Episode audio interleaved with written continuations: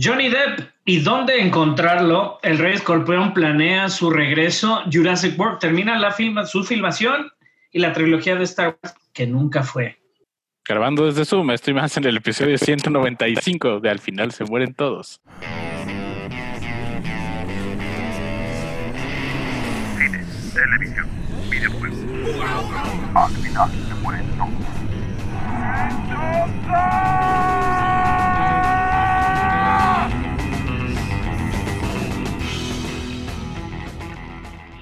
Hola, pues bienvenidos al final se mueren todos, episodio 200 menos 5. Nos acercamos al pronosticado 200 en cuarentena. Sí, sí, sí. Y pues cambios de fecha no, no hay negativo y cambio, horrible, güey, pero sí vamos a llegar.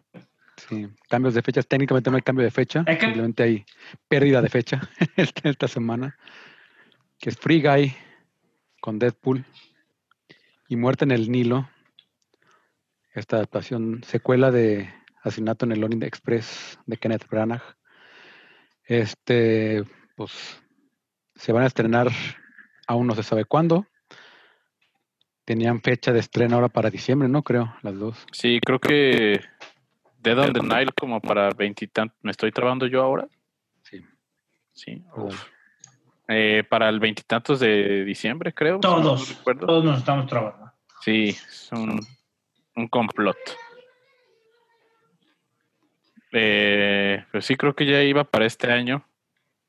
Y pues está mejor así, ¿no? Que las dejen sin fecha de estreno para no estar cambiando a cada rato. Sí.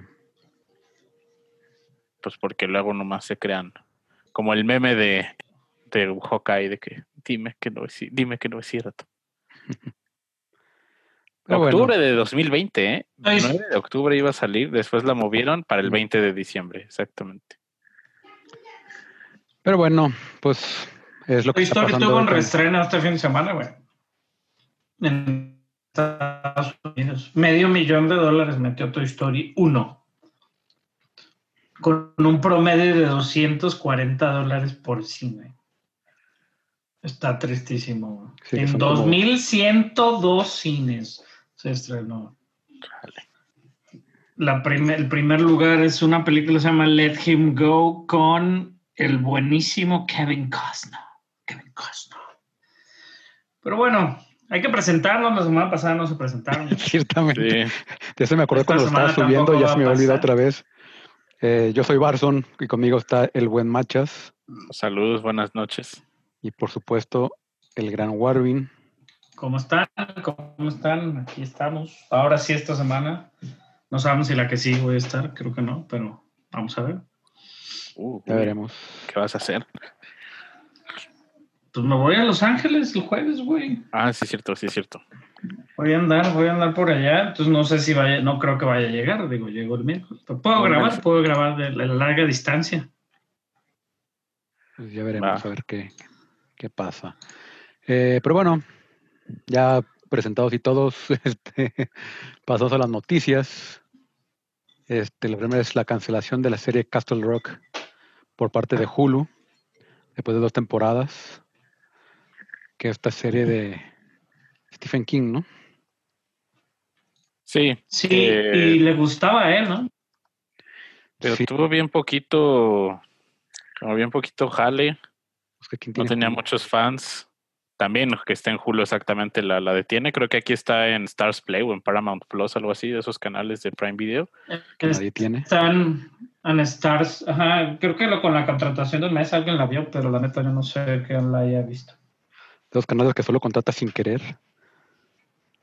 Ándale, que quieres ver una película y como el hijo de Warvin, que, que así contrata Sí, HBO. cancelar, contratar.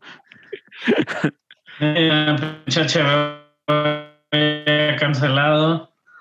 Pues mira, existe, digo, a partir de hoy Disney Plus, que se está poniendo al tiro de muchas cosas y hemos hablado positivamente, hablando, aprovechando que estamos hablando de Hulu, pues sacaron este paquete que se llama The Disney Bundle y te están ofreciendo este, pues un paquete que incluye Hulu, E ESPN Plus en Estados Unidos y este Disney Plus, ¿no? el Disney Bonus, pero, oh, digo, para ellos está muy bien. De precio creo que está en 12.99 dólares al mes. Entonces, pues no es mala, digo, no es mal paquete. El Hulu tiene buena serie. Por ahí va a salir la Animaniacs, va directo a Hulu. Entonces, Ok. pues, sí. Pedo, güey, la basura a estas horas. Yo creí que, que del, la voz de robot de Warvin. Pero, Es- Warvin, ¿qué otra noticia hay por, por ahí? Hablando de Disney Plus. Ya lo Estados perdimos. Unidos, que vienen siendo los 130. Este, Eh, creo que no me escuchaste, Warvin. Y te seguiste hablando. Como, como no te escuchamos unos 30 segundos, ¿eh? Bueno, creo que estamos teniendo algunos problemas técnicos, pero hablando de Disney Plus, ha confirmado la cuenta de Latinoamérica eh, los lanzamientos del especial de Navidad de Lego Star Wars y de Mulan para este 4 de diciembre. Eh, caso curioso que, pues que no sea al mismo tiempo el especial de Navidad de Lego que en Estados Unidos, que es el 17 de noviembre, ya en una semana. Y Mulan, justo tres meses después de su lanzamiento internacional en algunos cines. Quiero pensar que esos son los tres meses como de ventana de exhibición para servicio de streaming. ¿Estaré en lo correcto, Barça? Pues probablemente, pero pues también. Es que es Ajá. Tío, pues aquí en México, pues nunca tuvieron planes realmente de, de, de, de sacarlo del cine, al parecer. Exacto. Ya tenían muy pensado que pues ya directo a más, ya más como gancho para, para nuevos usuarios que, que lo poquito que podían sacar en taquilla. Sí, y aparte de exactamente tres meses, el 4 de diciembre es un, es un viernes. Entonces, pues ahí ya vemos la tendencia de sacar contenido nuevo en viernes. es buen, de- buen día para un lanzamiento. Si Tripio acaso entró al, No, al podcast, No va, eh, no va a poder grabar así, cabrón. Pinche bausada, cabrón. ya, ya te escuchas, ¿eh? Cuando Sí, te estabas sé que ya quejando, me- ya te escuchas. Sí, ya sé, güey. Este, y no puedo grabar ahora con el internet de mi celular, güey, porque está, me queda muy poquito y como voy a ir fuera, no lo quiero notar. Pero pues ahorita te escuchas Este- bien, le puedes seguir un rato así. Va, déjame, hablamos de eso. Entonces, Mulan, pues digo, está buena, no sé qué- cómo vaya a funcionar aquí. Yo creo que como dice Machas, que hace rato también vio el anuncio este que tuvo Disney, ¿no? Que tiene varios días como con este D23 en línea medio raro, que no lo, ni le hizo tanta publicidad ni nada, güey. No, estuvo, estuvo medio extraño. YouTube. Sí, fue en YouTube. Estuvo, Este- La producción estuvo bien, pero no era, no eran conferencias. Yo por un momento creí que iban a hacer algunas conferencias o algo, pero no. Es como un anuncio de media hora de Disney Plus. Nada que no sabíamos. Y pues por ahí estuvo Pedro Pascal, estuvo Zoe Saldaña, estuvo eh, Lin Manuel Miranda, estuvo Morat, estuvo Sebastián Yatra, Carlos Rivera, por ahí cantando algunos covers de Sí, canciones. digo, es por, es por la presión ¿no? ahí a Latinoamérica, la- el Investors Call o esta llamada de los inversionistas que le dicen. Entonces, digo, por, por lo general sale alguna que otra noticia por ahí. Este, Ajá. pues podemos esperar a ver si se confirma algo del, de, ¿no? de, de lo que se está hablando. Se está especulando muchísimo de lo que vaya a pasar con el MCU y más que nada, digo, por todo lo que se viene dentro de, dentro de este, pues dentro de Disney Plus, ¿no? Digo, ahí de otra de las noticias machas, pero tiene buena conexión aquí, pues es lo que pasó con WandaVision, ¿no? Sí, hoy Este, soltaron un excelente artículo en, en Entertainment Weekly, de verdad lo hicieron muy, muy bien, en donde hablan de todo lo que se viene para la serie, que grabaron inclusive su primer episodio con una audiencia en vivo. En vez de CGI usaron estos listones, hilos, como hilos de pesca para que las cosas flotaran. Usaron inclusive lentes como los que usaban para series como Encantada. Y muy al estilo cincuentero, ¿no? Sí, Se sí, me- sí, la, dice uno de los productores, es una carta de amor a, a la época dorada de la televisión. dijo Jack Schaefer. Y están dándole tributo y honorando lo que estos shows hicieron antes que ellos. Y también lo platicaba muy curioso Elizabeth Olsen, decía, no, más bien la actriz que interpreta a Mónica Rambeau, perdón, dice, yo creí que esto iba a ser un show pequeño, pero no, son como seis películas diferentes. Y dije, ay, güey, Sí. ¿qué tanto hemos visto y qué tanto no hemos visto? Yo creo que hemos visto como beats muy pequeños de cada episodio en el sentido de, de obviamente, de la de los personajes y el desarrollo de los personajes y cómo va cambiando como de época. Pues este factor de que esté grabado en blanco y negro desde, ¿no? De eso también es como algo nostálgico, co- recordando episodios o, o shows como Mi Bella Genio y cosas así Sí, que ándale. llegaban, ¿no? De, de que llegaban aquí a México también. Y bueno, pues por ahí, digo, se sigue especulando qué es lo que podría pasar con el gen mutante y todo el factor de, de esta WandaVision, ¿no? Por, por ahí creo que ya en los nuevos stills publicitarios, que ya son en alta definición, pues la manita del bebé, al, creo que a Wiccan, lo que sería Wiccan, se le alcanza a ver ahí como, como si tuviera lo rojito de los poderes de la mamá este Speed, por otro lado, es un speedster, un, un, este, corredor, ¿no? De tipo Flash, Quicksilver, que no es de ese estilo, pero son los dos bebés que también van a estar ahí. Que pues en la especulación también y en, y en varias de la información, según el casting, pues se habla de que pudieron estar casteados ya adolescentes. Entonces, pues digo, no sabemos y sabemos que ya, según los cast para varias de las series, pues están armando su cast de Young Avengers. ¿no? Exacto. Los, es- este, como lo habíamos dicho en semanas anteriores, pues digo, el factor de que, de que no pudiera dar de manera oficial el casteo de She-Hulk, que no se pueda dar de manera oficial todavía por medio de Disney el casteo de Miss Marvel. O sea, digo, no lo han hecho, lo, ha- lo hacen oficial a Oscar Isaac, por ejemplo, también como Moon Knight, pero Disney no ha salido en un evento a hacer el casteo. Sí, o sea, está, eso está también- confirmado de parte de medios, más no del estudio. No es oficial, Exactamente. oficial. Ajá. Entonces, digo, por, por medio de esa onda también se, se, este, se hablaba, ¿no? De esta, ¿cómo se llama? Miss América, o cómo se llama la super, la que también Ah, es de, la para chavita? Doctor Strange. Ajá, para Doctor Strange. Y que podía ser América Chávez. Ajá, América Chávez. y todos que- estos, los de televisión, no los conocemos todavía. Pero sí, yo creo que se están preparando algo para. Pues porque ahora sí se apunta a que buena- Marvel le va a dar con todo a la televisión. Sí, ahí por faltaría Hulkling, que es este hijo que tiene Hulk allá en el espacio, que luego se viene. Hay cosas muy raras también que suceden en los cómics. Pero bueno, digo, se sigue esperando el lanzamiento de Disney Plus. Se anunció también la semana pasada el paquete este con descuento, 1.300 pesos eh, el año completo en México, que no está nada mal. Este, por ahí te saldría como 300 pesos más caro si no lo compras, 1.359 pesos todo el año. Entonces, en la preventa hasta que salga este 17 de noviembre.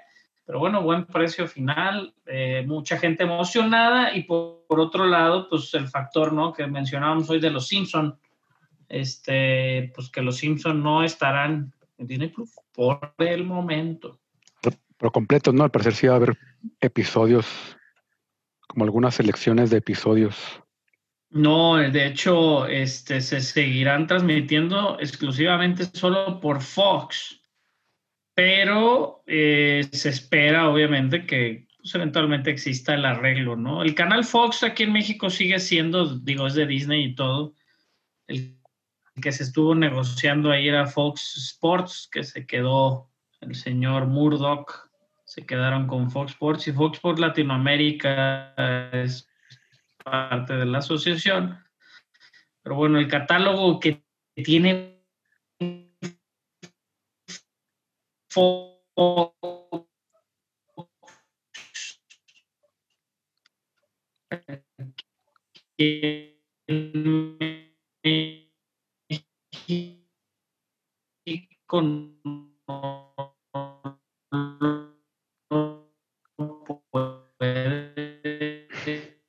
Sí, te, te, estamos, te estamos perdiendo un poco, Warvin. día. Un mucho. Pero bueno, Ajá. Disney Plus. Eh, pues en, en otras, no- sí, Disney Plus que llega el 17 de noviembre aquí a Latinoamérica, ya se espera, yo espero ansiosamente la llegada. Y también otras noticias de películas que van a llegar. Tenet va a llegar en Blu-ray, DVD y plataformas digitales a partir del 15 de diciembre, tanto a Estados Unidos como a México. Buenas noticias, ya, ya podré ver Tenet. Muy bien. Ujú. En el celular, no lo veas en el celular, por Mm, favor, Oh, Macho. no, claro que no, no. En la compu, No, en la tablet. La tablet. No, no, sí, la, sí lo pienso ver en, en la tele. Muy bien. Pues cambiando, pero siguiendo con Disney, pero no. Este salió un, un nuevo libro publicado por Taschen. Esta editorial que hace unos libros hermosísimos. Este se llama Star Wars Archives del 99 al 2005, que ya hay una versión del 77 al 83 que abarca este, la, la primera trilogía y que está imposible de comprar porque ya cu- cuesta como 4 mil pesos. Damn. Este, que porque ya te lo encuentras, o sea, ya está agotado y Sí, sí. pues ya son puros revendedores. pero en este, este George Lucas este, da algunos detalles del- de lo que hubiera sido su, su trilogía de secuelas. Que digo, este, evidentemente la historia se, se va- se basa mucho en, en Leia y en, en Luke. Leia tratando de reconstruir la República y Luke tratan- tratando de reconstruir la, la Orden Jedi. Por lo que está súper interesante es que el villano de las tres entregas que este, sería el mismo Darth Maul revivido. ¿Qué digo? Ya, ya para esto entonces ya estaba planeado y Nunca se murió. Sí, nunca se Era murió. mitad. Primero fue mitad ara- araña, después ya mitad este, piernas robóticas, como aparece ya en, en Han Solo. En, Han- Después, en, en solo, viejito. ¿no? En solo Star Wars, Star Wars, Star Wars, prequel, ¿cómo se Story. Story. Este, y con su aprendiz, Darth Talon, que iba a ser como la, este, la villana más presente, este, pues más como la, la que iba a estar peleando contra y acaparando la- las escenas de acción, como en su momento fue, básicamente Darth Maul sería como el emperador, la figura del emperador, y Darth Talon sería más como Vader. Sí, yo también por ahí leí que eh, también hubiera sido con Leia como la canciller suprem- suprema de, del Senado Sí, y que Luke buscaría a los 50, 100 sobrevivientes de la Orden 66 para iniciar otra vez la Orden Jedi con ellos. Y pues no, no pintaba mal. Y al final también eh, explica un poco que, digo, no, este, más que el tiempo al final y más que el dinero o la, recep- la recepción, que al final como su última, su razón última para, para abandonar el proyecto fue que tenía una hija a punto de, de próxima a nacer y pues le hubiera quitado ¿Cuántos hijos tiene George Lucas? Josh Lucas, quién sabe. Y sí, pues a- hacer una nueva trilogía le hubiera quitado 10 años de, de convivencia con, con su Ah, Se hija. volvió a casar cuatro. George Lucas. Tiene ¿ah? cuatro hijos. Se volvió a casar. Ujú. Está bien cagado. Aparte su voz me da muchísima risa. Hello, hello, thank you, thank you. Tiene- tenga, tenga. I hope you Pero sí, bueno, digo, no es, no es un gran cineasta, güey, porque pues eso es lo que no, lo, lo, lo que está diciendo Carlos. Posiblemente si lo hubieran hecho otros directores, güey, pues estaba muy bien, digo, no, no está mal. Qué triste que sale después de este debacle de la última trilogía, que no, que a pesar de tener extremo en fanservice, pues no gustó tanto, güey. Entonces, Sí, digo, se, se siente 15 muy por años encimita o muy... Pero bueno, digo, lo que se está haciendo en televisión hasta el momento va bien, no hemos visto más y también tiene extremo fanservice, entonces eso está muy bien. En el momento que veamos de regreso, sí, posiblemente, no sé si vaya a volver Ray Park después de todas las mamadas que ha hecho últimamente, pero bueno, Ay, hablando si de vuelve Star Darth Wars, y- y- y también este yo creo que, que también Filoni por eso también como le dio un arco dentro del este de Clone Wars a Sí, Filoni siempre sabe, sí, Filoni sabe todo. Y pues es, igual hizo tan feliz a Lucas. Es el heredero este ¿cómo se llama? platónico de George Lucas. y pues, hablando de Star Wars, también estuvo. Es el hijo que nunca se dedicó a eso. Estuvo Leslie Hetland platicando sobre lo que será su nueva serie de Star Wars para Disney Plus. Leslie Hetland, la co-creadora de, Russian Doll en Netflix, y platica que es como en un universo de bolsillo y en una línea de tiempo que no sabemos mucho de, de ella. Creo que está bastante chido, va a tener bastante libertad creativa para, pues, para explorar ahí. Sí, sí, libertad.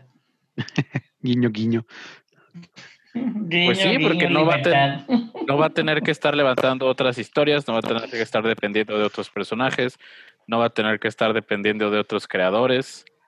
Pues creo que eso es lo que le va a ayudar bastante a esta serie, que le dejen hacer algo en algo en una, en una parte de la línea de tiempo que esté alejada de principalmente de películas.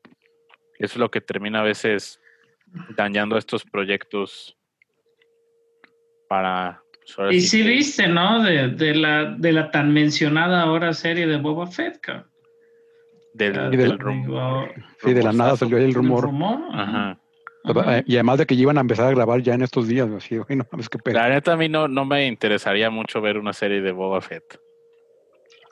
Siento que parte del misticismo pues de ese personaje es lo poco que lo vemos. No, y, y, yo creo un poco, Mandalorian un poco demostró que realmente la gente no es que quisiera ver una, una serie de Boba Fett, sino quería como el, el icono de la armadura. Y además, ¿cómo la vendes? ¿Cómo vendes una serie de Boba Fett al mismo tiempo que de Mandalorian? Puede hacer crossover. Acá, digo, acá. Sí, exactamente. de Mandalorian, irónicamente. Es decir, ¿cuál, de los dos de los señores de la armadura que nunca le vemos la cara es? Posiblemente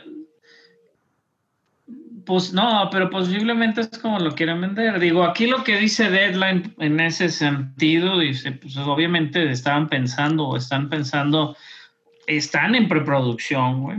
O sea, digo, la preproducción del Mandalorian ya está, están pensando empezar a grabar a finales de este año, güey. Si no es que digo, ya empezaron, ¿no? Según yo, a grabar en esto, o van a empezar ya a grabar. Pero es eso, este, eh, toda esta o el rumor se vino porque hay mucho chatter dentro de, Disney o de, todo esto sobre este spin-off. Una miniserie de Boba Fett, pues, o sea, ya se está hablando de que se puede venir. Digo, ya tienes al actor, en teoría, güey, ya volvió, ¿no? Este güey. Ya tienes a la gente preguntando, ¿cómo está vivo? Ajá, digo, algo tiene que tocar, digo, sabemos. También, estoy viendo el artículo original de Deadline y el, quien lo reporta, que es Nelly Andriva, que es la que tiene las, las fuentes en el campamento de Lucasfilm, lo maneja como un eh, Mandalorian Related Project slash spin-off. O sea, podría ser, ahora sí que lo está dejando un poco medio al aire. de como, como te estoy informando, pero no es nada, nada serio. O sea, de que podría ser una serie, podría ser una serie animada, podría ser una película, podría ser capaz y termina siendo un cómic, imagínate. Eh, y dice, escucho que posiblemente sea una miniserie de Boba Fett, pero que, que hay algo de relacionado al Mandalorian. Sí, digo, y aquí es eso, ¿no? O sea, todos sabemos, digo, el Mandalorian se supone que es cinco años después de que explotó la estrella de la muerte, etcétera, etcétera. Entonces digo, primero hay que ver cómo se desarrolla la tercera temporada, cabrón. Igual no nos quedamos con ganas de nada más. Pero de que, que hay algo, hay algo. Viéndolo de manera negativa, pero sabemos que puede haber algo, güey. Digo, es parte de las noticias. Obviamente Mandalorian es la carta fuerte, aunque no te la hayan querido vender así hace rato. Pues es parte de las cartas fuertes. Hay mucha gente aquí en México que sí no la ha visto, ¿eh? o sea, los verdaderos muy fans de Star Wars posiblemente ya la vieron, pero hay gente, yo estuve platicando con mis hermanos y digo que es como mi estudio de mercado, ¿no? La familia, algunos amigos, y pues ellos no la han bajado ni la han buscado, o sea, están esperando que salga, un chingo de gente está esperando que salga el Disney Plus. Y es lo que me preguntan, oye, el Disney Plus vale la pena. Pues para mí sí, güey, pero pues posiblemente igual no hay tanta cosa para tanta gente. Dije, pero yo que veo Marvel, yo que veo Star Wars, yo que veo Los Simpsons, por lo menos, o lo, yo que veo ciertas sí, claro que está chido, güey. Sí, es Pero lo que va a tener que, que batallar Disney con el nuevo contenido.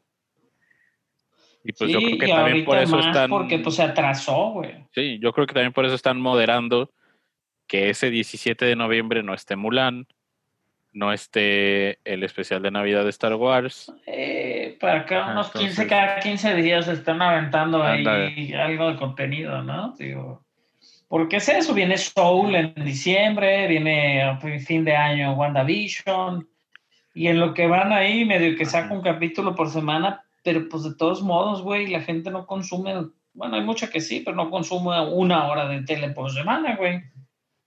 Entonces digo, no, no, no pueden vivir de, de ver Coco, siempre. Pero bueno, STX Entertainment ha compartido las primeras imágenes de, de Gunpowder Milkshake, que se ve bien interesante, güey. Un thriller de Sí. acción que cuenta la historia de Sam, abandonada por su madre asesina Elite a los 12 años. 15 años después se ha unido a The Firm, el sindicato de criminales la cual- del cual su madre fue parte.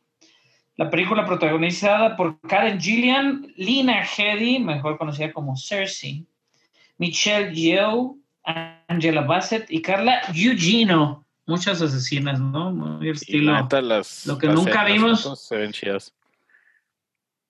Lo que nunca vimos de lo que querían ver de Kill Bill, ¿no? Realmente cómo funcionaba toda esta eh, fraternidad de asesinas, aquí lo vamos a ver.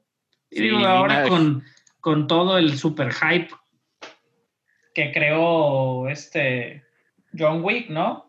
John Wick ha, traído este onda de, la acción, eh, de ese tipo de acción de regreso y así como de asesinos y de cosas otra vez.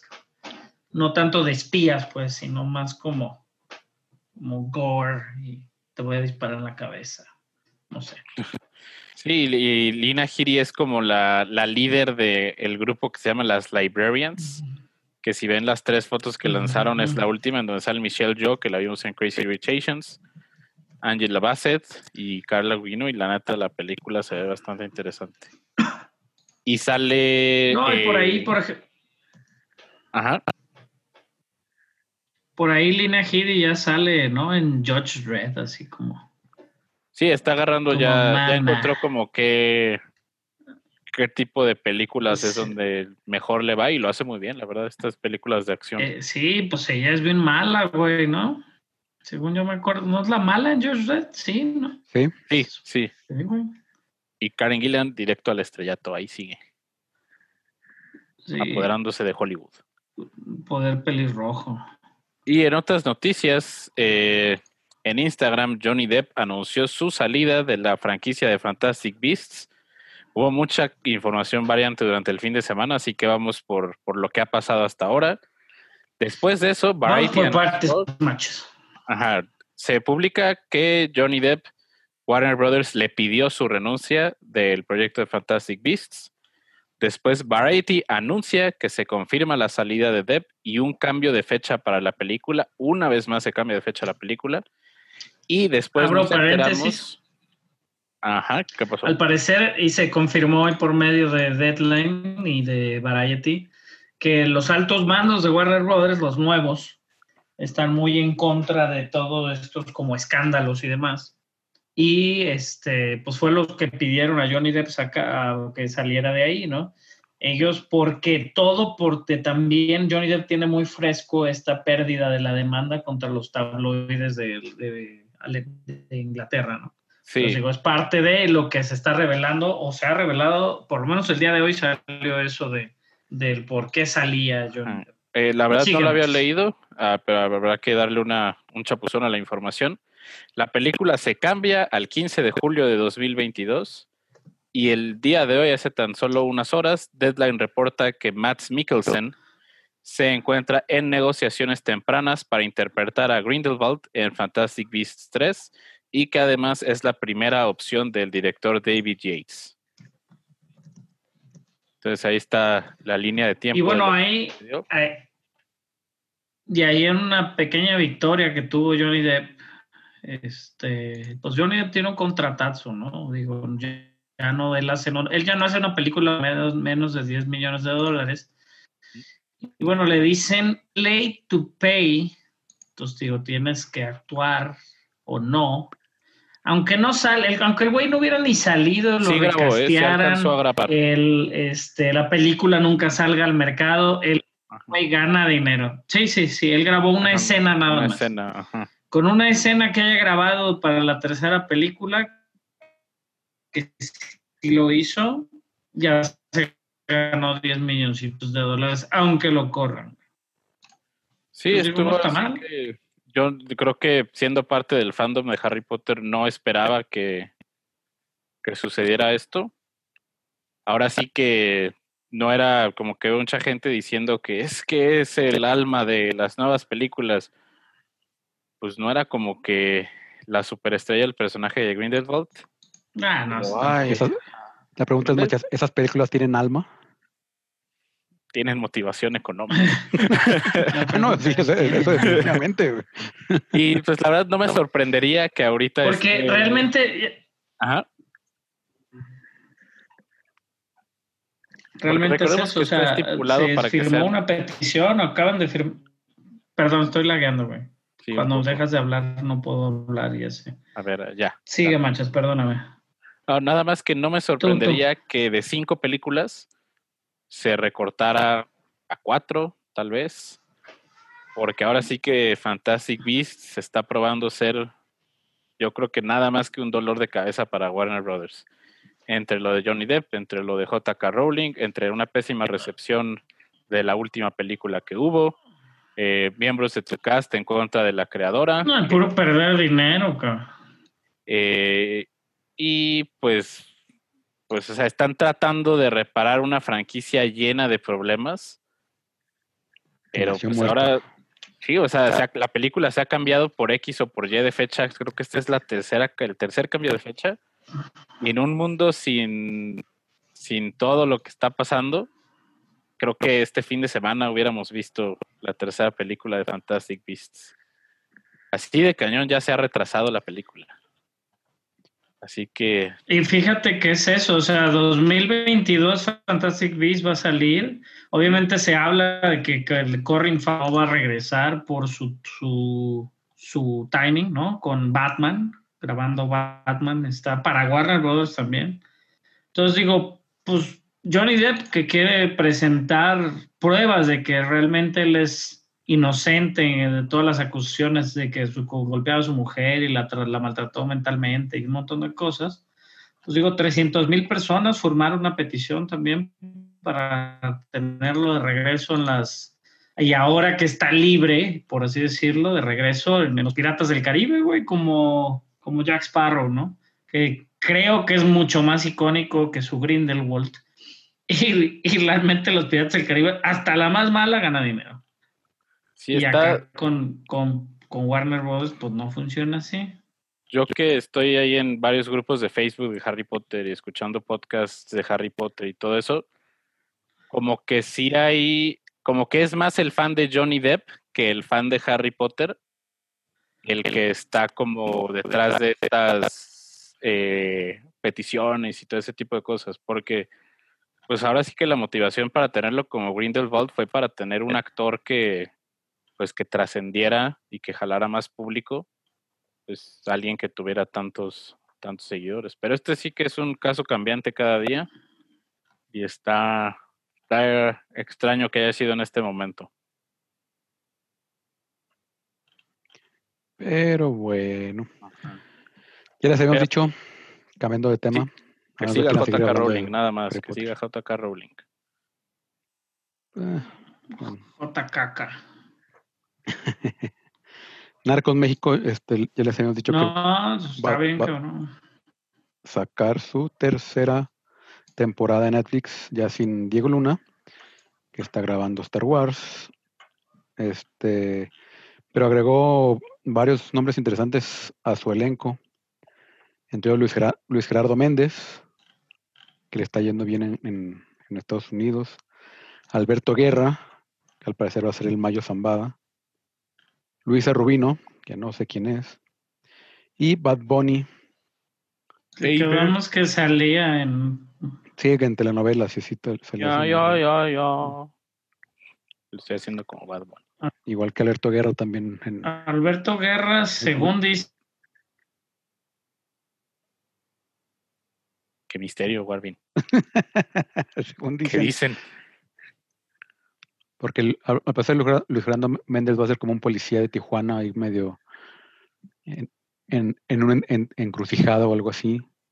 Ajá. Este, Que creo que tiene experiencia en varias de este volví. tipo de series, ¿no? Como series acá de narcotráfico y todo ese tipo de cosas, ¿no? Alberto Guerra sí este, salió en, en El Señor de los Cielos y en En todas, güey. Leíste que eran todas. sí va. Este, pero bueno, pues yo lo han hecho bien. Dijeron que Méndez. Méndez va a ser un policía, lo dijeron en mi ausencia de un minuto. y de Tijuana. Y Bad Bunny como Juárez. esta, como, como un, un- esta nueva generación que es parte de lo- del cártel de, de los Félix, pero de los que son así como medio, medios niños bien o de Los narco juniors los llaman. los narco juniors, exactamente. Y Luisa Rubino ya no me acuerdo qué era porque también estaba así como medio X. Ajá, Andrea Núñez, Andrea Núñez. una idealística y periodista que su misión es exponer corrupción Ah, de una historia más grande de lo que anticipaba. Chan, chan. Eso es Pues eso digo, pues, a ver. digo, ya tenía muy buen cast y pues también son elecciones interesantes para continuar agrandándolo y tratar de digo que también aparte ya ahorita al Machas le dices Bad Bunny y baila, va a ver, güey. Bad Bunny, baby. tu, du, du, du. Yo, yo. Ajá, a ver, va, va, va Muy a ese cabrón. Va a jalar público. pues, Sí, claro también. que sí, güey. Digo, es parte de los movimientos, ¿no? De repente, algunas películas no lo llegan a hacer en Estados Digo, Jet Li grabó alguna película con DMX en su momento. es más, Ah, ¿Sabes- buenísima saben qué? red de corrupción, ¿qué te pasa? Le va bien a Bad Bunny en Narcos y lo vemos en la siguiente película de Rápido y Furioso. Aquí lo escucharon primero.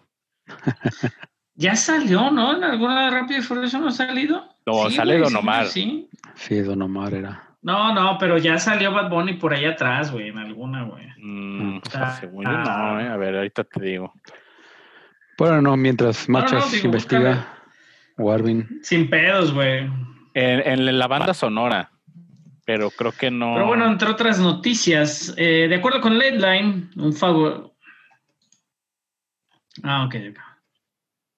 Sí, no ha salido ahí atrás como, como salen varios, ¿no? Raperillos ahí. Pero bueno, cuando se estabilice mi internet. De acuerdo con Deadline, un favorito, y no tan favorito ya del podcast, The Rock, Dwayne Johnson, se encuentra desarrollando un reboot del Rey Escorpión. Excelente, no buena película para Universal Pictures. A mí me gusta, pero han- hicieron puras mamadas. Por ahí luego Batista fue el Rey Escorpión. Randy Couture creo que fue el Rey Escorpión también. Hay muchas, aparte hay varias secuelas del Rey Escorpión. ¿Por qué harías otra, güey? Pues porque Dinero. quieren hacer bien al, al Rey Escorpión con la cara de la roca. Porque les gusta tener comida en su mesa. Sí, no, digo, sí, pero la roca, digo, la roca, ¿quién le tiene que dar de comer, güey? Digo, por ahí, obviamente el Rey Escorpión es en base al, al spin-off de una escena muy, este, muy mal hecha de aquel, de aquella película del año 2002 eh, llamada The Mummy Returns, ¿no? No sé, no, la del 2002 es el, el Rey Escorpión, creo que la película de Mummy Returns salió por ahí del 2000, del 99, no sé cuándo salió. Pero bueno, el Rey Escorpión, Matthias regresa al cine, güey, y aparte con La Roca otra vez, tendrá pinche... O sea, la secuela directa es Randy Couture en Scorpion King Rise of the Warrior. en el 2008, casi seis años después.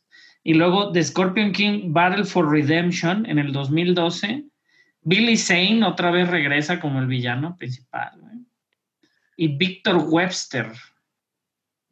Hay cuatro reyes de escorpión, güey. Victor Webster, no sé quién es, es de esos que hacen como películas de acción.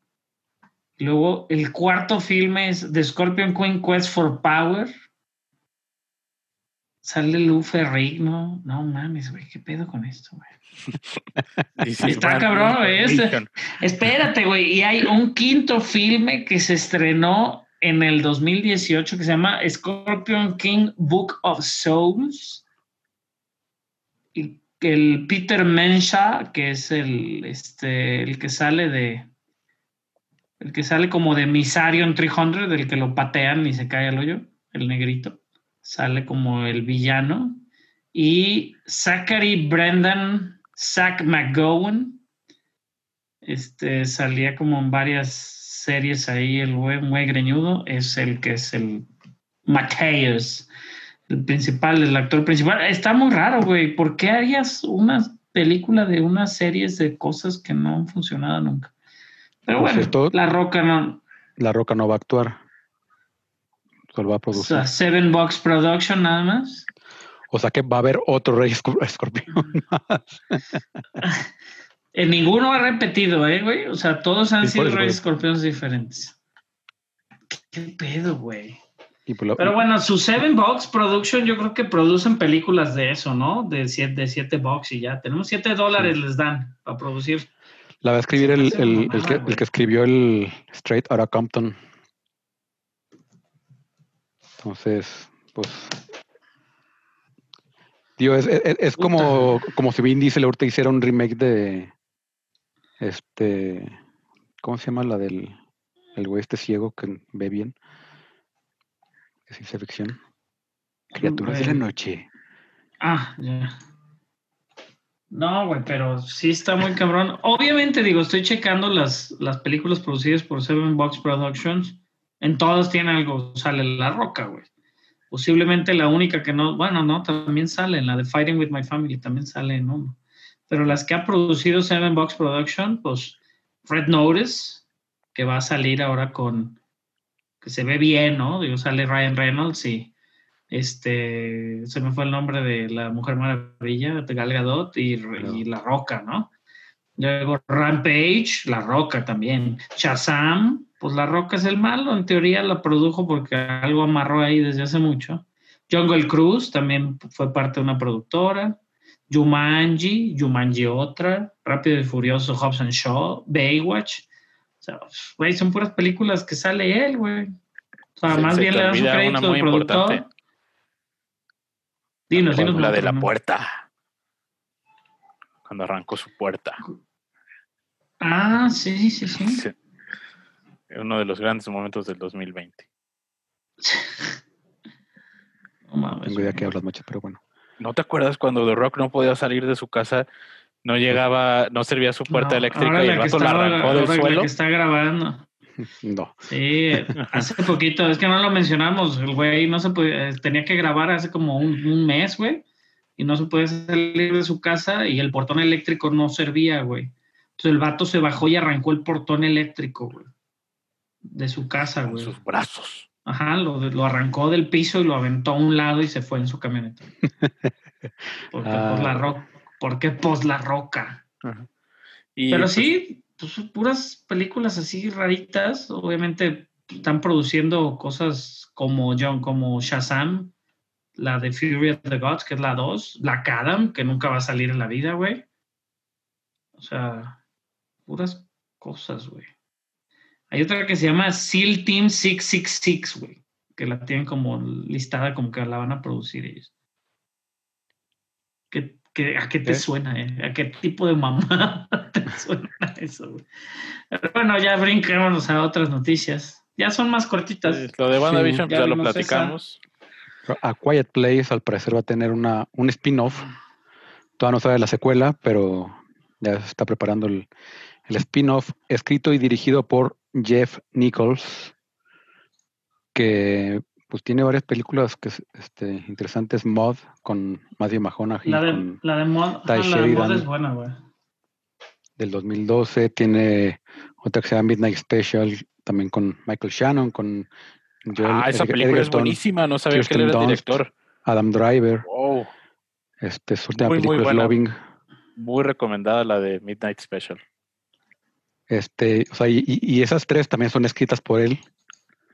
Entonces, pues está súper interesante. Este, e- es, es- la idea de la historia es también de John Krasinski, que también produce. Y pues digo, a, a ver cuándo sale la este, A Quiet Place 2. Oh. Y esta me imagino que para el 2021-2022. Que no de, tampoco debe ser así como que el- la gran producción. Creo que es más interesante este, un presupuesto más, más pequeño como, como buena película de, de terror. Sí, de algo de, de miedo, ¿no? Sí. De terror. Joven, jo- joven, este Nichols, eh, 40 y algo tiene. No, Sí. está- no es grande y la verdad es que sus películas, por lo menos yo he escuchado cosas muy buenas de la de la de, la de Midnight Special, como dice Machos, yo no la he visto, ni la de Loving. La de Loving también he escuchado cosas buenas, digo, aparte es muy buena actriz, también ella que sale ahí. Pero bueno, entre otras noticias. Machitas, Netflix anuncia. Ajá. No, No, y no vas a decir súper rápido vas. que Midnight Special trata sobre un niño que tiene superpoderes y el personaje de Michael Shannon, que es su papá, es como una road trip que van huyendo del gobierno que quiere recuperar a este niño. Está muy, muy, muy buena la película. Sale también este Ben Solo Exacto. y Joel Edgerton y Kirsten Dunst. Sí, tiene Driver. buen, buen cast, la Aquí neta. la tengo, de hecho, en el Blu-ray. Alan Driver. Eh, Netflix anunció Midnight que Special. The Umbrella Academy regresará para una tercera temporada que al parecer iniciará producción ya en febrero. La verdad nunca he visto la serie. No, pues. ¿Ustedes están emocionados? No he visto la 2 A, y se, me hace raro, gustó la se me hace raro que se hayan segunda. tardado tanto. a mí sí me gustó. Porque ¿No pues, ves que es el apocalipsis? pues gener- generalmente este, en, cua- en cuanto les va bien, en- casi casi en, en cuanto les estrenan incluso un Pero- poquito antes, normalmente lo anuncian que la... Pero pa- parte, del, parte del chiste aquí lo contaste tú, Machas, porque realmente en la primera pues intentan detener un apocalipsis, ¿no? Y en la segunda también. Entonces digo, el 2020 les está dando material para escribir la tercera, güey. Basado en hechos Realmente reales. no sabemos para dónde, ajá, para dónde vaya, pero bueno, digo, me caen bien algunos personajes, la verdad es que afloja y eh, es buena, la verdad es que lo, lo que la salva mucho es de que su producción se ve que no es de, no es, no es de bajo costo. pues. No, no, para Si nada. estuviera Sí, mal hecha, El- si estuviera mal hecha y no, y no va a criticar a tu Supernatural, güey, pero si estuviera así como más de serie de televisión como de, del CW, güey, ahí Si sí fuera- la veía. Si fueran 20 episodios, los, los balazos de fuego artificial de DCW, Ándale, exacto. cada vez que Ándale, tiran una bala, ¡piu! ¡piu! explota como fuego eh, artificial. Sí. Pero son bueno, Jurassic garba- World Dominion. Ajá. Perdón, perdón, Carlos, perdón. Es que No, digo son- güey, perdóname. Ga- Garabazos cubri- cubiertos de, de pólvora, ¿se acuerdan de esos? Que los aventabas y sal- salían chispas. O avientan este, de- marcianitos, güey. Ándale. Acá, ¿no? Buscapiés. Ándale, buscapiés, güey. Pero bueno, entre otras noticias, y digo algo pues trascendente y no trascendente, Colin Trevor ya por, marcó y subió una foto que marca el final de la grabación de Jurassic World Dominion, después de muchos, muchos meses, 18 meses, incuantificables, unas 40 mil pruebas de COVID le hicieron a toda la producción, la pararon un par de veces por el COVID. C- 100 positivos. Bueno, termina, 40,000. termina eh, Jurassic World Dominion, que bueno, se esperan muchísimas cosas. Mi hijo ya dijo, güey, pues ya tiene que salir ya. Le dije, no, ya la movieron hasta el otro año, hasta el otro año. O sea, le, le dije, ya, mi, hermano, mi hijo ya la esperaba el próximo año. Y pues no, junio 10 del 2022. No les bastó con 18 meses de producción. Se van a aventar año, un añito de postproducción. Y pues bueno, todavía nos queda un buen rato. Por ahí Sam Neill también este, compartió algún mensaje como muy emotivo y todas las emociones. Pues yo creo que se lo va a comer algún dinosaurio o algo, güey, porque pues ya, si no, ¿para qué se pone emotivo? Puede salir en otras 60 secuelas que Universal quiere hacer para ganar más dinero. Y ya, ¿no? No tenemos más noticias, tenemos de re- re- reseñas, podemos hablar de Mandalorian. Pues nos Adelante. gustó. No, nos gustó, machitas. Sí, no, ya No.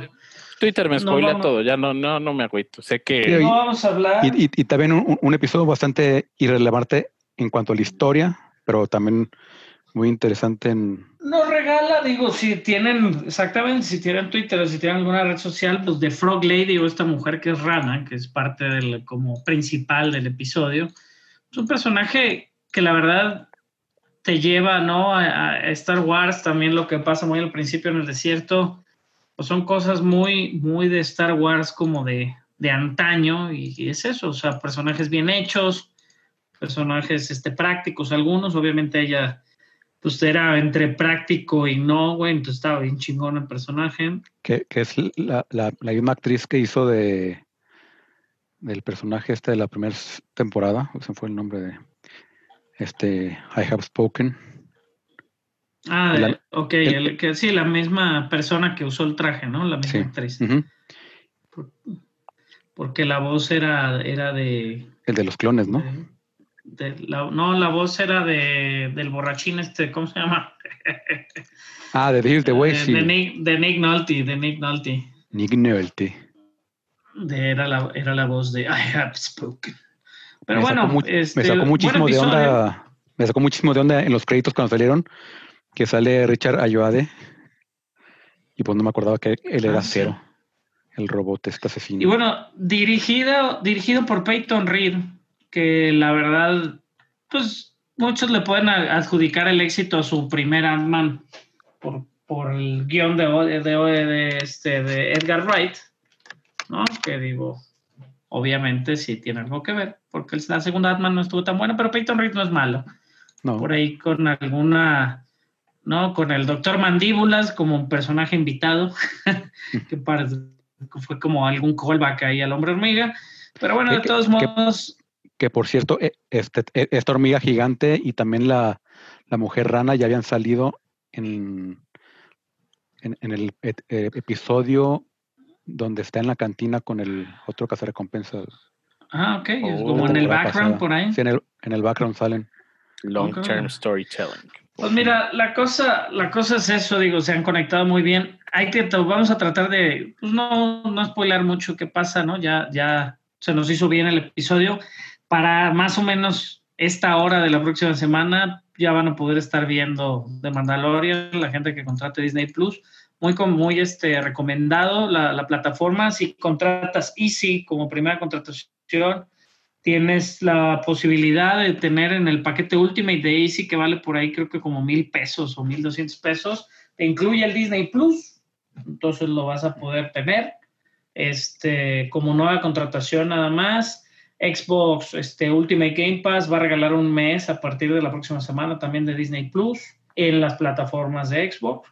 Este, hay formas, digo, no van a regalar el mes habitual, pero va a haber muchas formas de hacerse de un Disney Plus, por lo menos en este mes o los meses siguientes. Y bueno, pues para que vean de Mandalorian, se pongan al día y posiblemente a mí me gustaría que sí la próxima semana pues ya habláramos con spoilers, güey. Si ya existe Disney Plus, Machas ya no va a tener pretexto de no lo vi, porque pues, sabemos que Machas es muy especial en lo que veo, no en su celular, pues. Ah, Fíjate te- que la primera sí la estuve viendo, pero no sé, ahora ya no, no he podido. encontrar. No, y la verdad es que, digo, se, es muy cómodo tener la plataforma como, Sí. como fácil, ¿no? La verdad es que sí, Netflix y las buenas plataformas nos han acostumbrado a lo bueno, a lo malo, HBO, cabrón, es lo más horrible del mundo. Pero a lo bueno, este, la verdad, sí, o sea, de que tengas a un clic y regresas y los subtítulos y que se vea bien, o sea. no se No hay atora. como verlo así, güey. Ajá, no hay como verlo así. Digo, que si no tienen la posibilidad de verlo de esa manera, pues digo, hay que ver, ¿no? Hay que ver cómo lo ven. Pero, mira, lo que te decía de la voz de, de esta Frog. Lady, le hizo Dee Bradley Baker. Que Dios se puede llamar voz porque también está hablando. no, como- también hablan en otro idioma, punto, sí. Pero e- e- este es el el güey que hizo todas las voces de los Clone, Clone Troopers en este Clone Wars y en, ahora en The Bad Batch también. Y fíjate que, que tiene, la verdad, la producción de Mandalorian tiene mucho que respetarse. Eh, yo estuve leyendo, por ejemplo, la semana pasada que yo no pude estar y opinar sobre el primer episodio. Este contrató la producción a, a un par de artistas sordomudos para trabajar como o dentro de, de como si fueran este, ¿cómo son los Tusken Raiders? Y ellos ah, crearon este lenguaje de señas para comunicarse también con el Mandalorian y eran artistas sordomudos. Y lo sugirió lo sugirió una de las personas que estaba en producción de decir, oye, ¿por qué pones a una persona a hacer lenguaje de señas y podemos tener a un artista sordomudo? Y así lo hicieron, contrataron no me sé el nombre, la verdad digo, déjame ver si me lo encuentro aquí por mi Twitter, porque sí le di like a la, a, la, comentario, a la producción. Desde la temporada pasada lo hicieron, cuando salen los Tusken Raiders por ahí, que por ahí creo que salen un par, pero hasta esta temporada o ahorita es cuando me voy enterando. Pero está muy interesante eso, digo, la producción siempre hay gente. Miguel A. López y Javier Jiménez. Están con, créditos como Tusken Raider 1 y Tusken Raider 2. Ajá, acá eh, Troy Kostur se llama el actor, es un actor este sordomudo y bueno, existe por ahí una entrevista con él, eh, obviamente todo en lenguaje de señas, eh, pero pues es eso, o sea, digo, es la responsabilidad, es lo que dicen, que es nuestra responsabilidad ver alrededor de, estamos en un cuarto y ver quién no está siendo representado, ¿no? En el cuarto, entonces digo, muy bien por la, por la producción y, la verdad es que está, eso está bien chido. Y, y muchísimos easter eggs, ¿no? En los, en, en los, de los dos episodios para fans asidos de Star Wars, como decimos, pues es mucho fanservice a cierto punto. Pues está bien chingón, güey. A mí se me hace que, que lo, están haciendo muy bien. Lo que sí me hizo súper curioso es que Canadá explotó con, cuando sale este, este piloto este, con rasgos. Bueno, es, es un actor coreano, coreano canadiense, Paul Sung Yong Lee como el este capitán Carson Teva, y al parecer que es un personaje súper querido en una serie este, canadiense que se llama King's Convenience. Yo lo pero, vi. O sea, pero o sea, había artículos y artículos y memes y, tweets, así de recopilaciones de tweets, así. Es súper fan, güey, de Star Wars. Sí, y, así este, hace muchísimo cosplay, este, y se hizo súper chingón que, este, pues que, o sea, igual que la temporada pasada, este, se llevaron a, todos los Stormtroopers. Que digo, vaya, que se vaya que se lo merecían desde hace muchos años. Este. De, en, en King's Convenience, el actor, uno de los actores principales es el nuevo Shang-Chi, Simu Liu. Simu Liu, yo, yo vi y me enteré de este cameo de, de este, este actor que se ve que aparte es bien cagado, güey. Este, por eso, por, porque Simo Liu lo comentó.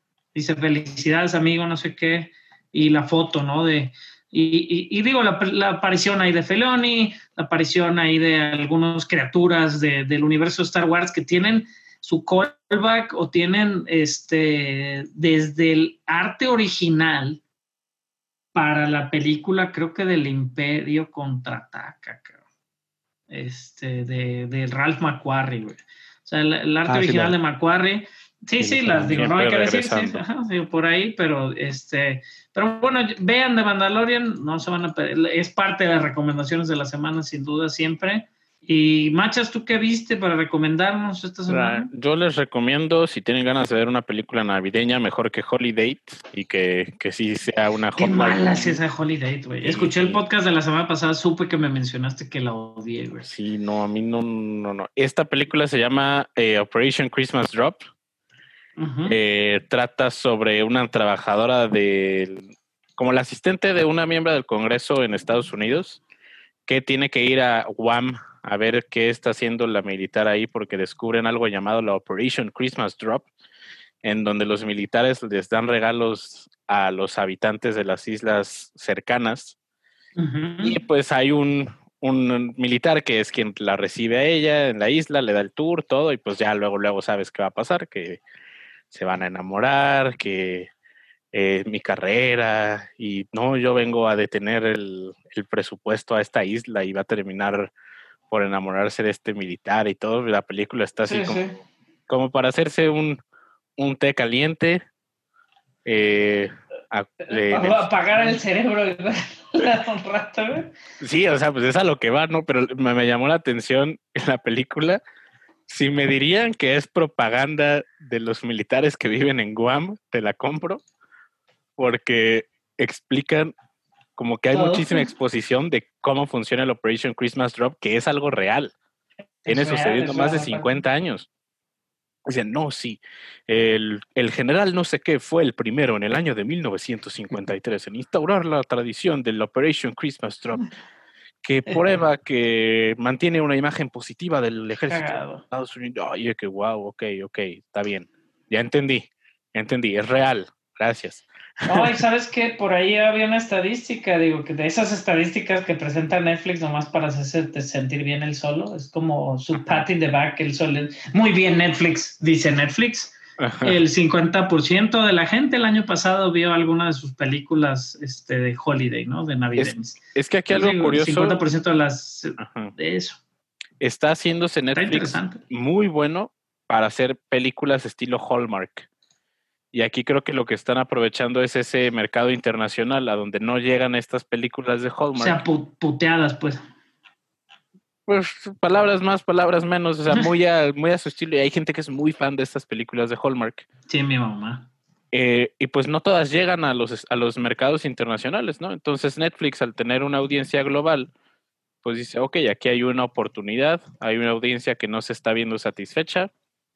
Vamos a hacer tres películas de A Christmas Prince, vamos a hacer The Night Before Christmas, Operation Christmas Drop, todo este tipo de películas y creo que les está saliendo.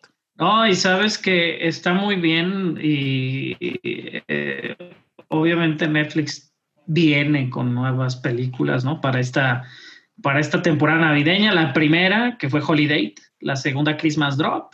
Luego viene una que se llama Jingle Jangle, A Christmas Journey, con, con, este, pues, las voces y todo de, de Keegan Michael Key, este, Forrest Whitaker, bla, bla, bla. Una habitación, esa es una musical, es una este, aventura musical.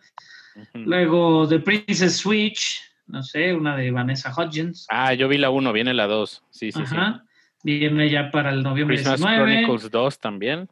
El espectáculo de Dolly Parton para Navidad. Las Christmas Chronicles parte 2, ajá, con Kurt Russell.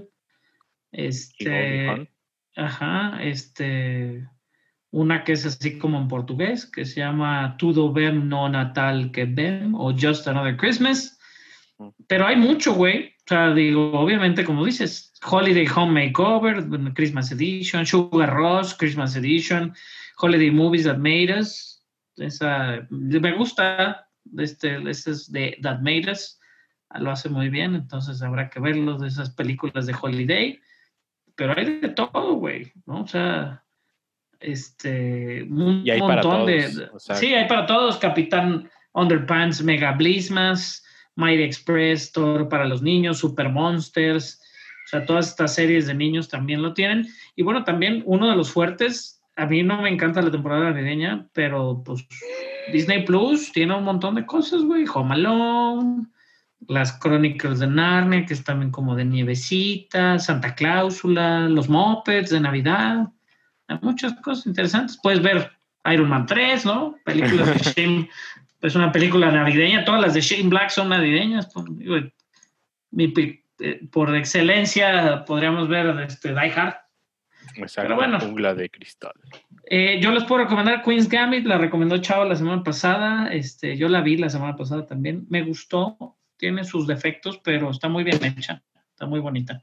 Este, la verdad, ella, buena actriz, coincido con Rodrigo que la están poniendo muy encima de lo que, de lo que es todavía, pero sí va a ser muy buena actriz, estoy de acuerdo que va a ser muy buena actriz. Que por, que cierto, hablando de Anya Taylor, esta Gaby, este, mi, mi amiga, Sí, sí, sí, claro. que, Saludos a Gaby. eh, que de hecho gra- grabó el, el especial del Día de la Mujer poquito antes del- de nuestra fiesta de quinto aniversario.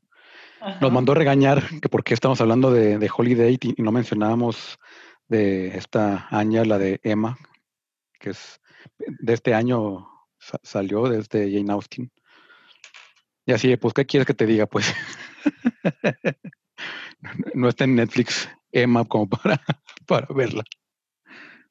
Y pues como de todas maneras yo últimamente yo no veo nada,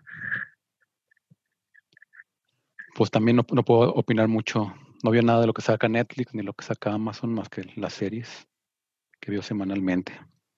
Pero pues saludos a Gaby, que, Sí. que siempre me regaña cuando, cuando está viendo, escuchando el podcast, por algo, por mangas o por manga. ¿Tienes alguna recomendación, Barça? Sí, salió en la en BBC el primer episodio de His Dark Materials de la segunda temporada. Está bueno, es- está lento, pero o va así como de- de- deshilachando un poquito la historia de lo que se viene. Es así como apenas aventaron la, la bolita de nieve al- en la parte superior del- de la montaña. Este sale en HBO el 16 o sea, ya este fin de semana. Este, y pues, como siempre, muy buena calidad de producción por parte de, tanto de la BBC como HBO. Buenas actuaciones, este, bien todo. Y sale una morra que no sé dónde la he visto, pero me suena muchísimo. Y, y aparte Mandalorian y aparte este Star Trek Discovery, que son ahorita mis, mis tres series que estoy viendo a la semana. Ya. Yo vi Over the Moon también, que es una película ahí como china, animada para niños. La verdad se pone muy china. es mi forma de escribirla, güey. O sea, la, la leyenda se pone muy china y mis hijos la empezaron a, a por este a perder como la atención, cabrón. Ah, no mames, está muy espérate. Ya sé quién es, güey. Es Be- Bella. Ramsey. La, la morra esta que te digo que me, sonaba un chingo. Y es Bella Ramsey, la, la, la- la morrita de Game of Thrones, que es la, la mera mera de. Ah, sí, sí, claro, esa claro. morra. La que Ah. hace sus discursos. Sí, ya está más ¿Ella quién es? Pero es una Ella es morra la que, que- sale ahí en, en- en una ciudad. Ya es que el spoiler Ajá. alert de la primera temporada se van por un portal. Y pues en, en Sí. hay, hay una ciudad y está ahí esta morra. Órale. De lo que explicabas ahorita. Pues está, digo, acá está interesante la película esta Over the Moon. Si no tiene nada que ver con sus hijos, pues pónganse. La animación está muy padre, pero sí se me hizo muy china. O sea, a diferencia de, digo, y muy ad hoc de lo que me comentaban de Coco la semana pasada, creo que sí, pues digo, es parte de nuestra cultura, pero la cultura, o sea, sus leyendas están, digo, se van al espacio para empezar y lo que quieras, ¿no? Entonces, sí está muy, muy over the top y, y sí me perdieron después de un ratito, pero está bien hecha, güey. Está, está ahí también en Netflix. Este, y Community, güey, siempre recomendable. Este, Grey's Anatomy, mi mujer la ve todos los días, yo de repente Siempre veo un capítulo. Qué mala serie, güey, qué mala serie es Grey's Anatomy. Este, pero ya no, no tenemos más recomendaciones. Por ahí un trailer salió. ¿Qué trailer salieron esta semana, güey? Este tráiler lo vi hace un rato. De verdad creo que tengo muchísimas ganas de ver esta película. No sé cómo la van a sacar aquí. Muy probablemente tendré que recurrir a Barflix. Barflix. Eh, pero no, yo creo que, que tienen que encontrar alguna forma de, de lanzarla. Happy Season Ah, yo pensé que ibas a hacer Jiu-Jitsu de, de, No, es protagonizada por Mackenzie Davis y por Kristen Stewart. Eh, Ah, que son, que son Levi's, sí es cierto. son novias y Mackenzie Davis va a llevar a, a Kristen Stewart a su casa para Navidad. Se ve Y muy buena, güey. antes de entrar a la casa, le dice, oye, la verdad no les he dicho que eres mi novia. y hay un corte y le dice, bueno, ella es mi amiga huérfana que vive conmigo. Y de verdad la película se ve muy, muy divertida. Sí, se ve Eh, chistosa. Sí, la- sí, vi el trailer yo también. Ya Sí, No sabe. Y son exclusiva para Hulu 25 de noviembre, pero sí se ve muy, muy chistosa la película. Esa rom-com navideña que, que creo que podría, podría ser lo que se necesita este año. Así algo divertido, algo ligero. Y va a estar muy divertido esas interacciones con la familia. No, y está, pa- ajá, están padres. Hay Sale Aubrey muchísimas- Plaza, sale Víctor Garber, Mari Stenburgen. Por ahí se anunció también la nueva serie de Melissa McCartney para HBO Max. Super Intelligence, salió el trailer el día de hoy, sale con, con Bobby Cannavale, que él me cae muy bien. Este, eh, pero bueno, para HBO Max, Super Intelligence, salió el trailer también. Está, se ve Melissa McCartney, no soy su super fan. Sale James Corden a ratos. Hay gente que No, la he visto. No, este, pero sí, digo, no, al mismo tiempo que hablábamos de las elecciones y hablábamos de todo lo que pasó en Estados Unidos, pues no ha habido mucha cosa. Seguimos esperando el fin de año. Por ahí salió el Xbox, el Xbox Series X. Hoy ya todos mis amigos están abriendo el suyo. Tristemente yo todavía no tengo el mío, pero bueno, este. ¿Acaso lo vas a ir a recoger? PlayStation, PlayStation es a las 12. No, no lo compré, lo voy a comprar en un par de meses, yo creo. Ha sido un año difícil. Yo voy esp- sí quería el PlayStation 5, creo que me voy a esperar, aparte de para juntar el dinero. Eh, pues tuve el problema con el Play 4 que compré la primera ola y pues salió defectuoso. sí, no, no es. prefiero esperarme a que haya un poco más de updates y todo ese tipo de cosas para no tener que revivir lo que fue regresarlo. Sí, Eh, fíjate que yo tanto no la paranoia, porque entiendo la paranoia de todo el proceso de regresarlo y la garantía y el no sé qué. Pues eso pasaba en el 360, ¿no? Con el... Pero mucho, mucho sí, ahorita yo tengo el, el- el- el Xbox One X tal cual, que ya corre en 4K, ya, o sea, ya tiene muchos beneficios, güey. Este, pues ya, güey. O sea, no es como que tampoco tenga el Xbox viejito.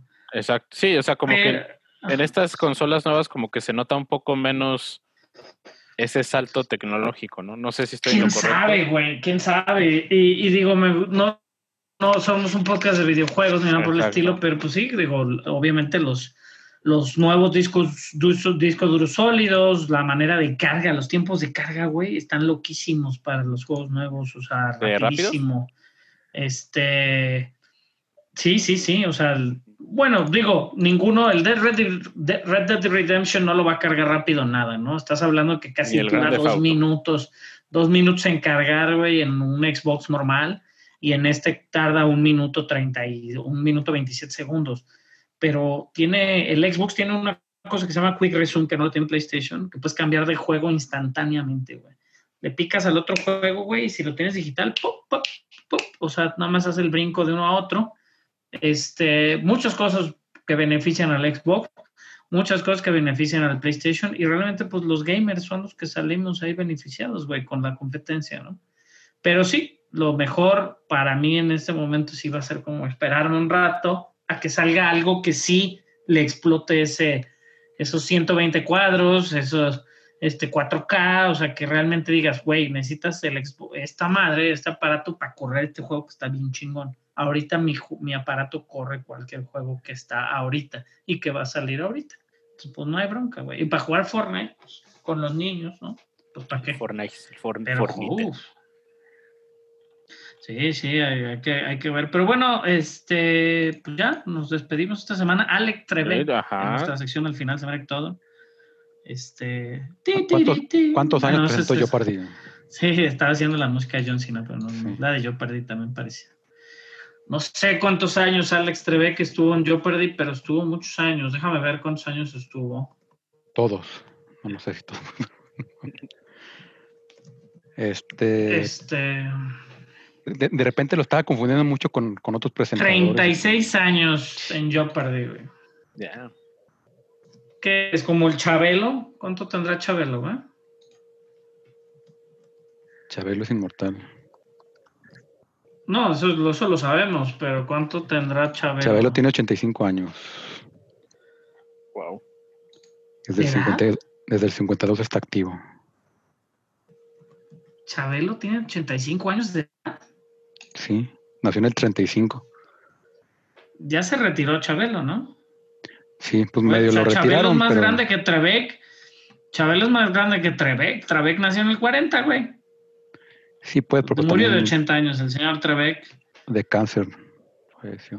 Obviamente, digo, tuvo sus cameos, ¿no? En varias películas, muchas. porque obviamente digo, eh, salió en Orange is the New Black en las más actuales. Yo me En acuerdo que por ahí en salía Cheers, en las, Depredador 2, Golden en Gears, las viejitas, ajá. Rugrats, The Eh, Nanny,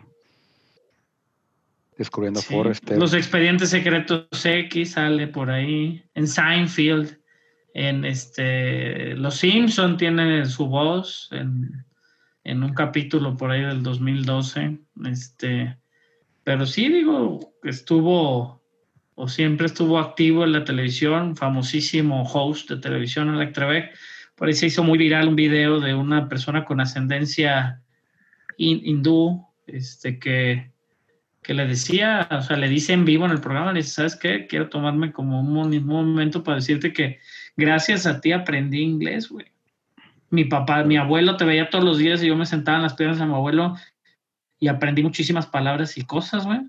Este, gracias a ti, ¿no? Entonces, este, pues, obviamente, muchísimo, ¿no? No, nomás que ahora hablo en Buenísimo, preguntas. yo perdí, güey. ¿Sí? Gracias. ¿A quién aprendí inglés? Este, pero sí, este, interesante, digo, interesante lo que hacía yo perdí también. Te podrías dar cuenta que un tema, un tema social, un tema este, de entretenimiento era trascendente cuando ya yo perdí había hecho una pregunta de definitivamente. respecto, ¿no? La verdad es que sí, buen show. Yo perdí. Ya había grabado o estaba o ya tenía Sí. su despedida este, preparada, ¿no? Machas, cuéntame. Eh, creo que no era exactamente la despedida, pero sí tenía grabados. Eh, de hecho, como estuve viendo la cobertura de las elecciones todavía el fin de semana, pues ahí en ABC pasaron un especial y lo medio lo vi de fondo. 35 episodios son los que quedan de Jeopardy con Alex Trebek. Es- Este, estará súper cagado que el último episodio empezara con un video de él de si están viendo esto es porque estoy muerto. Ya fue el- un episodio con, con él ya post-mortem. Entonces sí hubo como un tributo de algunas personas ahí de Jeopardy, de que muchas gracias Alex y todo ese tipo de cosas. y antes pues ya de tomarlo empezaron. se oía. "Uh, uh". Entonces sí, Ay, qué estuvo mal ya- chiste. sí, sí estuvo muy malo. bueno. Perdón, perdón. Eh, No, perdóname, Alex Trebek. Descansa Pero sí, o sea, sí dejó, sí se nota y lo platicaba con Barça fuera del aire. A lo mejor nosotros no lo, no lo dimensionamos, pero para mucha gente en Estados Unidos sí era muy, muy fuerte la influencia de alguien como Alex Trebek. Sí, lo te das para el- cuenta en para- las reacciones en redes sociales y todo. Y para el mundo del espectáculo súper trascendente allá, güey. La verdad es que sí. Eh, justo acababa de ver el episodio de, de Tom Hanks con Sean Connery, güey. Este, que sale este, también de, de Jeopardy, güey. Buenísimo, por cierto. Ah, si tienen oportunidad también de ver el stand-up eh, o los tres minutitos, no, como 16 minutos se avienta Dave Chappelle en el Saturday Night Live de este sábado, hablando sobre las elecciones y el racismo y varias cosas ahí en su stand-up. Está bien interesante, cabrón, está, sus chistes tienen como dos, tres capas ahí, está muy bueno el, el stand-up. Obviamente Jim Carrey como Joe Biden, como lo estuvo toda la temporada de Saturday Night Live, pues muy, está muy interesante, está muy chistoso. que, muy que chistoso. ahorita un artículo que decía cómo chingados Saturday Night Live logró tener tan rápido el, el atuendo de esta Kamala en su, en su speech. Si fue así de como al día siguiente, una cosa así. No, sí, están bien cabrones, güey. Sí, está muy, muy rudo. Pues está chido, está chido. Este, véanlo también. Y pues bueno, que descanse en paz, Alex Trebek. Eh, nosotros nos despedimos siempre con una nota, digo, a veces ya no es tan triste despedirnos de estas personas, es más importante, ¿no? Eh. Recordarlas Sí. por lo que hicieron y, y la verdad es que era, era bueno Alex Trebek. Y pues al final todos.com, esa es nuestra página donde pueden encontrar todos los episodios, todos los links a donde nos pueden escuchar, este, a Spotify, a iTunes, a bla, bla, bla. Este, nuestras redes sociales, ahí están también nuestros links. Y pues yo soy arroba Barson en todos lados. Y el arroba el machas. machas y el machas.com, el guion bajo machas en Instagram. Arroba Warvin01. Y pues gracias por escucharnos y nos escucharemos la próxima semana. Adiós. Chao.